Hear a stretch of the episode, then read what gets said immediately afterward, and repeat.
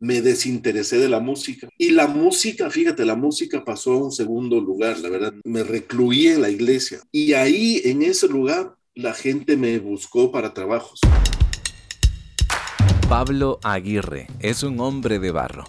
Más allá del propio talento que tiene este reconocido compositor y productor musical, se encuentra la misión personal transmitir amor a quienes lo necesitan. El hombre fue formado para la creatividad, para construir y elevar la vida de los que están a su alrededor.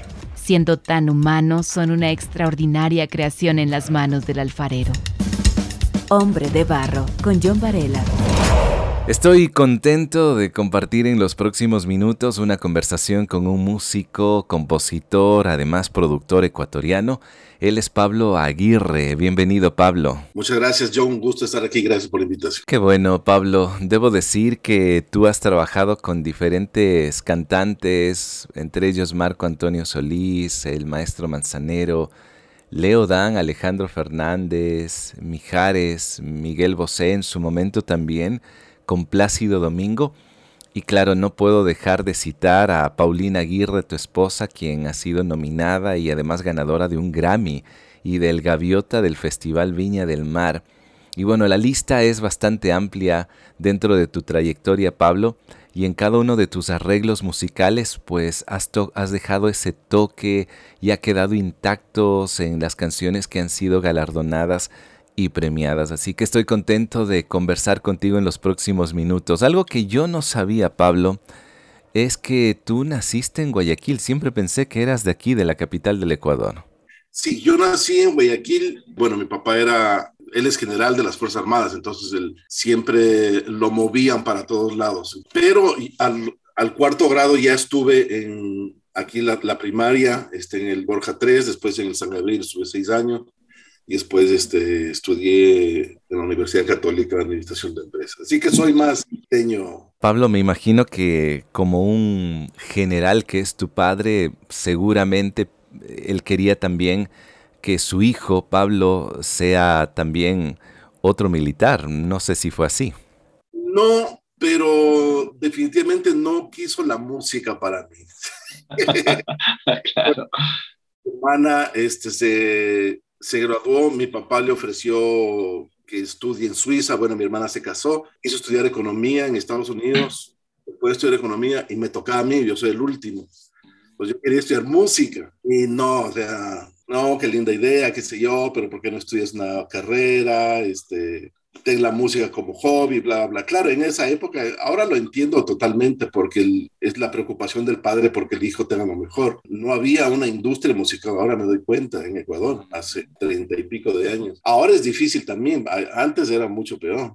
Y ahí es donde yo entré a estudiar en la Universidad Católica, Administración de Empresas, que era lo que menos me disgustaba. Estuve cuatro años ahí y egresé. Entonces, ¿quién te impulsa para que tomes esta gran decisión? Es un gran paso, obviamente, ¿no? De ir por tu sueño americano y estudiar música.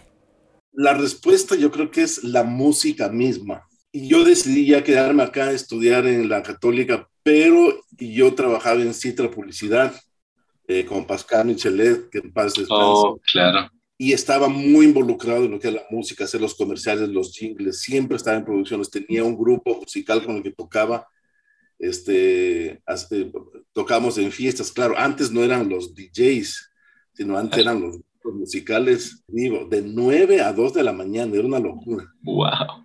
Yo era el más joven, tenía 17, 18 años, y los otros estaban en los 30 para arriba. Tocaba, o sea, eso era eso es lo que hacía. Entonces tocaba, estudiaba, estaba en Citra, hacía varias cosas, pero siempre la música me llamaba. Hay una historia interesante porque había un productor eh, jamaiquino que hacía muchos jingles y me decía, tú tienes que irte de aquí, tú no estás haciendo nada. O sea, no, le digo, ya estoy muy viejo para 17 años, estoy muy viejo para estudiar, porque uno tiene la idea que tienes que tener 5 años, ser prodigio y estudiar desde pequeño, así. Entonces yo me veía, decía, no, la verdad no. Y siempre que él regresaba, al estudio y me veía, él se ponía mal, ¿sabes? Él eh, falleció en, esa época y pues dejó esa semilla sembrada en mi fíjate. Y ya años después yo en la católica, ya cuando estaba estudiando, ya egresé todo, como que esa semilla germinó. yo dije, voy a probar. O sea, este era mi plan, porque yo ya tenía prácticamente mi vida hecha en Ecuador. Y claro, mi papá en esa época estaba en Los Ángeles de cónsul y mi hermano había graduado ya eh, en West Virginia y se había ido para Los Ángeles. Entonces dije, voy a estudiar música, me va mal y regreso. Ese era mi plan. Ya, me saco el clavo y ya. Y eso fue lo que hice. Tenía un Volkswagen, tenía un Betamax, hasta ahora me acuerdo. Mi mamá me ayudó también. Me, y me alcanzó para el primer año de estudios. Este, y estuve con mi hermano viviendo y estudié. Eh, estudié en una escuela privada que se llama Dick Grove School of Music. Es curioso lo que tú estás contando, Pablo. Justo hace unos pocos días escuchaba una charla de alguien que decía cuando alguien que realmente puede ser reconocido eh, te dice que realmente tú tienes un talento, hazle caso, porque esa persona está mirando algo que el resto no lo mira. Y qué bueno que un productor jamaiquino haya sido quien eh, fue una voz positiva, una voz que te impulsó, una voz que te animó para que puedas enrumbar tu, tu, tu carrera, tu profesión en el lado de la música. Imagínate si hubieras de pronto tomado otra decisión, nos habríamos privado de, de tan bellas melodías. Hombre de barro. Ahora, Pablo, eh, ¿tú recuerdas o puedes decirme cuáles fueron aquellos primeros pininos y los mayores retos que enfrentaste cuando empiezas a trabajar? A mí, gracias a Dios, se me dieron las cosas, aunque no fue fácil, pero no, no tengo el testimonio de que la peleé, sufrí, no. Es, bueno, yo estudié el primer año, estudié los dos primeros años, los dos primeros años.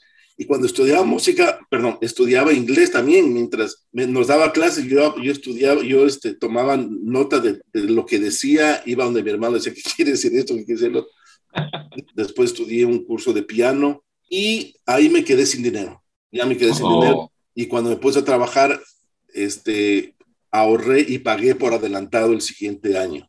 Hubo un año donde trabajé, pero al siguiente año ya no me preocupé tanto porque ya tenía pagado el, siguiente curso, que era un curso de arreglo y composición. Espectacular, porque en realidad este, uno va con muy poca preparación, todo de oído, tocaba muy básico, todo, y al final del curso estabas enfrente a una orquesta de 50 músicos tocando tu propia composición. Y era, y era muy común decir, oh, él está en el curso de arreglo y composición, porque tenías las ojeras, no dormías. O sea, la gente de arreglo y composición no dormía. En esa época no había computadoras. Recién estaban saliendo las computadoras, pero no habían los programas de música, nada. Entonces tenías que todo escribir en, una, en un score y, e imaginarte que iba a sonar todo y después hacer las partituras en tinta. Yo soy zurdo y cuando escribes el zurdo mancha toda la tinta. No era todo un... Entonces tenías que componer primero, tenías que escribir y después meter las partituras. Ahora es un proceso muy fácil, gracias a Dios.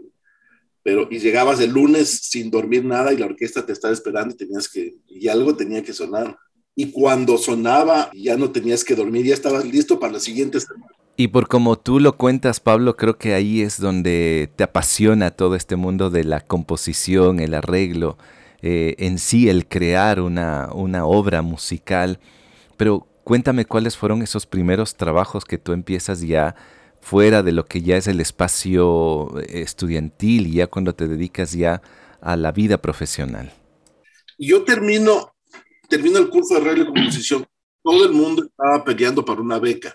Y yo no era el más favorecido para la beca, la verdad, porque habían tremendos músicos. Pero el día del examen final era una composición propia. Y esa composición le tocó el corazón al profesor, a Dick Grove, al dueño de la escuela. De hecho, el día del examen final me hizo que repita la, la obra, la repitió, este, se emocionó mucho.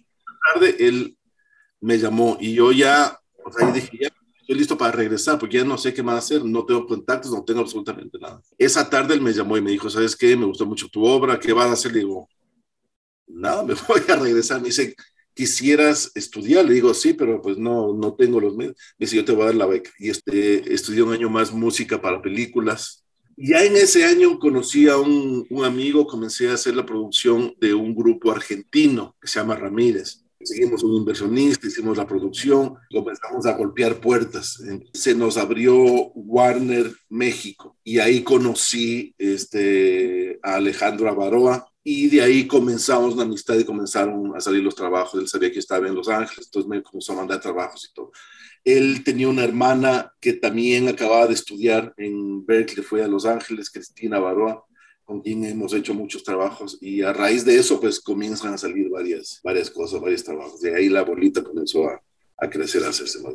Pablo, cuando empiezas a componer, arreglar, eh, escribir, ¿hay alguna rutina que tú manejas previamente? ¿Se puede saber? Pavor, miedo.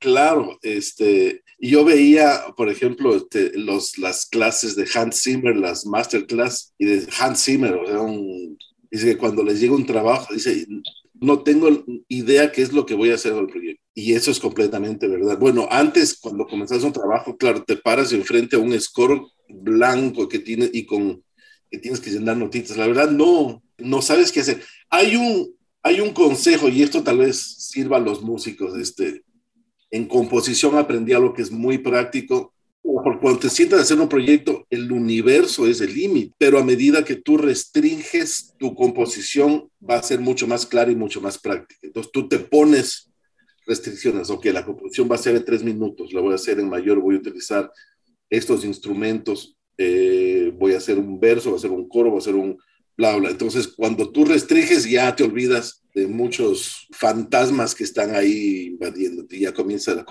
ser un poquito más. Ya. Y me imagino que también a eso aumentas de tomar mucho café. Perdón. Te decía mucho café. totalmente, mucho café sin café. Hombre de Barro lo puedes escuchar en www.radiohcjb.org y por Spotify. Ahora, Pablo, quiero moverme a otro espacio también de tu vida que obviamente es muy, muy significativo para ti y creo que eh, marca una gran diferencia en todo lo que tú eh, vienes realizando. ¿Cómo fue el momento cuando Pablo Aguirre conoce al director y al compositor de la vida? Me refiero a Dios mismo. Y yo estaba este, más eh, haciendo giras, estaba tocando eh, en vivo, tocaba en vivo. A mí nunca me gustó tocar en vivo, tengo que confesarte, nunca lo disfruté. Y era raro porque decía, lo mío es la música, y, pero no me gusta tocar en vivo. Y me acuerdo regresando de Japón, este, tuvimos una gira con una chica brasilera por un mes, y regresando de Japón, y yo como que dije, necesito llevar una vida espiritual, o sea, porque eso es lo que yo entendía, necesito una vida espiritual, necesito poquito acercarme a algo. Y ya para eso mi hermana que estaba viviendo en Los Ángeles me había invitado a la iglesia y yo me rehusaba, porque decía, banda de locos, yo no me voy a meter ahí. Mi sobrina para Navidad me metió, me, invitó, a, me metió la iglesia, me invitó a un evento navideño. Entonces fui a la iglesia. Y en realidad todos estaban locos. La, la alabanza espantosa, feísima, ¿dónde me metieron? Y habían este, anuncios y miles de cosas. Pero en el momento en que el pastor habló, dice la palabra que ríos de agua viva salen. Yo creo que ahí Dios me confrontó y como que dije, no, yo creo que esto es lo que necesito. Entonces, todo lo demás, todos los peros que tenía, opacaron. Dije, no, aquí hay un hombre de Dios del cual yo quiero aprender. Y ahí, y ahí yo me recluí por casi ocho años, en una iglesia que le faltaba todo, muy humilde, pero esas ganas de aprender y saber de Dios como que me, me tuvieron ahí. Yo estuve ahí y el pastor es un pastor ecuatoriano, Guillermo oh. un hombre de quien más que sus prédicas aprendí de su corazón de servicio, un hombre hermoso, muy entregado al Señor. Y de eso yo, yo pude ver a Cristo en él y pues yo dije, yo, y la música, fíjate, la música pasó a un segundo lugar, la verdad no me desinteresé de la música, como que mi prioridad fue buscar las cosas de Dios, leer la Biblia, este, y él me tomó a su cargo, este, el pastor me dijo, vamos a tener una reunión aquí, vamos a un evento, yo sí, y nos íbamos a todas. Y yo, yo te decía, yo me, me recluí en la iglesia, o sea, no me importó nada más. Y era una iglesia que estaba como a media hora donde yo vivía, pero ese fue como que mi, mi hogar.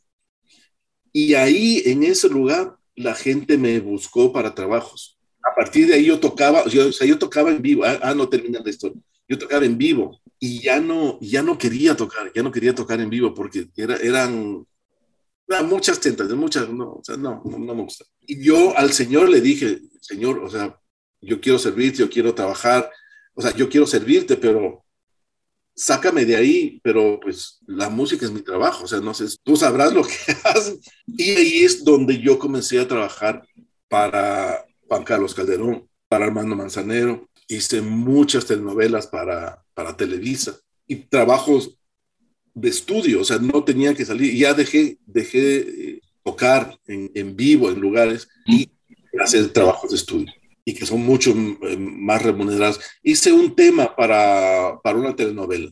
Fue a la iglesia y me pidió y le dije, bueno, te envío, le hice el tema, y ya pasó, me olvidé, a los seis meses me llama, me dice, buscamos el tema, enviamos a todo el mundo que nos den los temas y a quien el tema que le gustó fue el tuyo, así que necesitamos que tú hagas la telenovela. Necesito tanto, ok, sí está bien. Entonces, deleítate Jehová y considerar las peticiones de tu corazón. Lo viví, o sea, me doy cuenta que es cierto. No es que agarro la promesa y digo, la voy a hacer cierto. No. Y, así se dieron las cosas, gracias. O sea, se me dieron las cosas. Y en esta el novela, el último tema era un tema de Marco Antonio Solís. Entonces yo hice los arreglos, preparé toda la, sesión, las cuerdas, todo, y me fui eh, a Ecuador de vacaciones. Eh, no lo vi a, Marco Antonio, o sea, no lo Y estando en, en Ecuador, me llama el manager y me dice, ¿tú eres Pablo? Digo, sí, dije, ay, híjole, ya no le gustó la producción. me dice, ¿sabes que Marco quiere conocerte? Le gustó mucho la producción, lo que has hecho. Este, regresando, este, nos reunimos este, con Marco, me felicitó, le gustó mucho y él, ahí comenzamos a trabajar juntos. Él quiso, primero hicimos un par de producciones para otros eh, artistas, así que este, sí ha sido una, una, una bendición, pero yo creo que es importante, e, en mí eh, hubo un momento donde Dios me paró la vida y me, y me, confrontó un poquito, ¿no? Mira, lo que, lo que tú comentas, Pablo, me, me hace pensar que es necesario a veces salir de ese espacio de, de confort y estar en un espacio de creatividad y de tensión. Es decir, necesitamos salir de un lugar donde de pronto estamos siendo absorbidos, donde el aplauso, que no deja de ser bonito, obviamente, porque ejecutar un instrumento, eh, recibir el aplauso, el reconocimiento de la gente, es bonito, pero el ambiente sí amolda nuestra vida.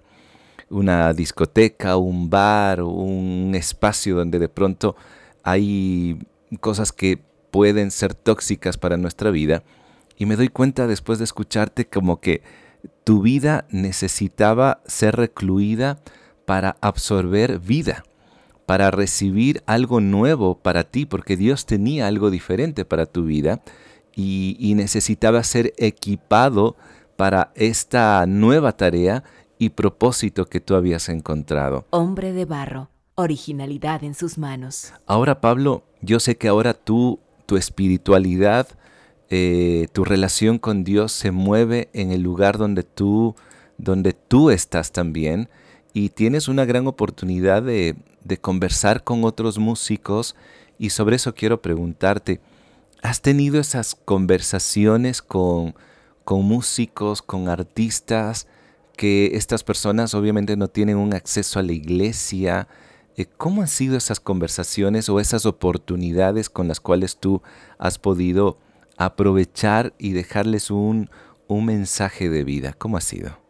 Son muchas en realidad, pero sí uno tiene que estar preparado.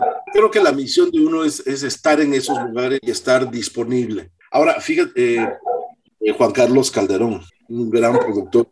Él, por ejemplo, se le murió su hijo cuando tenía 22 años. Y puedes decir, no puedes amarle, puedes... Y yo trabajaba para él. No hay palabra que le pueda convencer a él, por ejemplo. Entonces, es, es un poco difícil y, y no todos quieren, otras personas quieren y te llaman no en grupo, te llaman en privado y te preguntan, como Nicodemo, tienes que estar este, dispuesto. Dios, gracias a Él, no nos da a nosotros ningún derecho de, de juzgar las personas, sino de convivir con ellas, de amarlas, de buscar la necesidad de ellas para suplirlas y de ser esa, esa mano de Cristo, de Dios aquí en la humanidad. Pero te cuento la historia rapidito. Estuvimos en la premier de un amigo nuestro que nos invitó a la premier de una, de una obra. Pues fuimos y a la, a la hora del... Había un after party. Todo. Entonces, habían dos personajes. Había un tipo, un gringuito con barba, todo. Y al lado había un tipo normal hasta aquí, ¿no? Y desde el cuello para abajo, un vestido de lana apretadísimo, un hombre. O sea, del cuello para abajo una mujer y un mujerón. Y del, del cuello para arriba era un hombre, pero ese hombre con barba, con bigote, o sea, y en el corazón uno como que, o sea, no puedes evitar ver a este personaje, ¿no? Y estaban ahí en el after party y todo, y, yo lo veía, bueno, estamos con Paulina y este, yo soy un poquito antisocial, entonces le digo, ¿sabes qué? Ya, ya vamos. Entonces le digo, bueno, te espero afuera. Estaba ahí en una salita yo esperando. A los 10 minutos Paulina me llama, me dice, ven, ven en este momento, necesito, necesito que vengas. Entro otra vez a la reunión y estaba Paulina hablando con estos dos personajes. Y Paulina hablando, hablando de Dios, de cuánto Dios los ama y todo. Oh. Y, era gente extraordinaria, gente muy, gente muy linda. Fíjate que hubo la apertura de Paulina hacia ellos y ellos se abrieron. Claro, yo entré un poquito, se, cerraron porque pensaban, claro, este es cristiano, va a venir, me va a atacar, me va a caer encima. Pero no, comenzamos a hablar y este, yo dije, voy a hablar cinco minutos, nos vamos. Estuvimos 45 minutos, casi una hora hablando, mostrándoles el amor de Dios. ellos no entienden cómo puede haber cristianos que no los condenen, porque ellos nunca estarían yendo a la, a la iglesia, ¿se explico? Entonces, eso a mí me toca el corazón. Yo digo, ¿cómo, qué mal trabajo hemos hecho como iglesia en acercarnos a la gente así? Lo que hacen los ojos es criticar, y yo soy el primero. Tenemos tanto que aprender, al menos aquí en Los Ángeles. No tiene tanto que aprender, estar abierto a ver las personas por lo que son, no por lo que se ven. Y te encuentras con un mundo entero de gente ávida por, por ser amada, porque, porque ellos pueden contar el amor de Dios a través de una persona. Ahora bien, Pablo, esta es una oportunidad única que tú tienes, no la tienen otros. Por lo tanto, creo que lo que tú estás haciendo, tanto tú como tu esposa Paulina, es aprovechar esa coyuntura en la cual ustedes se mueven, el espacio donde tú tienes, eh, ustedes tienen la oportunidad de hablar con determinadas personas dentro del ámbito musical o del arte y que les abren esa posibilidad de conversar de cosas valiosas, de, escucharles sin juzgar y a la vez eh, de transmitirles un mensaje de Jesús a aquellos que tanto lo están necesitando. Ahora, yo soy criticado, somos criticados mucho por eso. Eh, Paulina, más que yo, eh, muestra fotos en Instagram, el lugar donde estamos, y claro, estamos en lugar, lugares mundanos, satánicos. y, y, va a haber gente, o sea, no, a, mí me critican por, alguien me decía, hay gente en la iglesia, la, iglesia me dice, este, no entiende cómo tú puedes estar haciendo música para Marco Antonio Solís, para esa gente. Dice, pero yo te entiendo, yo, yo sé que es una obra que está haciendo, o sea, la gente no entiende que está haciendo música para Marco Antonio Solís, para Armando Manzanero, para, o sea, yo, mi tarea supuestamente es estar metido en la iglesia, hacer música cristiana, y no lo hago, seré criticado, pues. Ahora, Pablo, también quiero preguntarte algo. Eh, yo sé que tú te has movido y luego de escucharte no has sido un músico de iglesia, de, una comunidad, sino más bien has sido un músico que se ha ido forjando en la industria misma de la producción. Pero ¿qué podrías tú decir a aquel músico que está dentro de una iglesia, pero que su anhelo es salir? Eh, ¿Qué le dirías? Eh, bueno, ahí me van a caer los pastores, pero yo creo que eh, tienen que salir hay gente, que el Señor los bendiga, hay, hay gente que están llamados para estar en la iglesia y tocar y ellos no quieren salir. Amén. Y es correcto.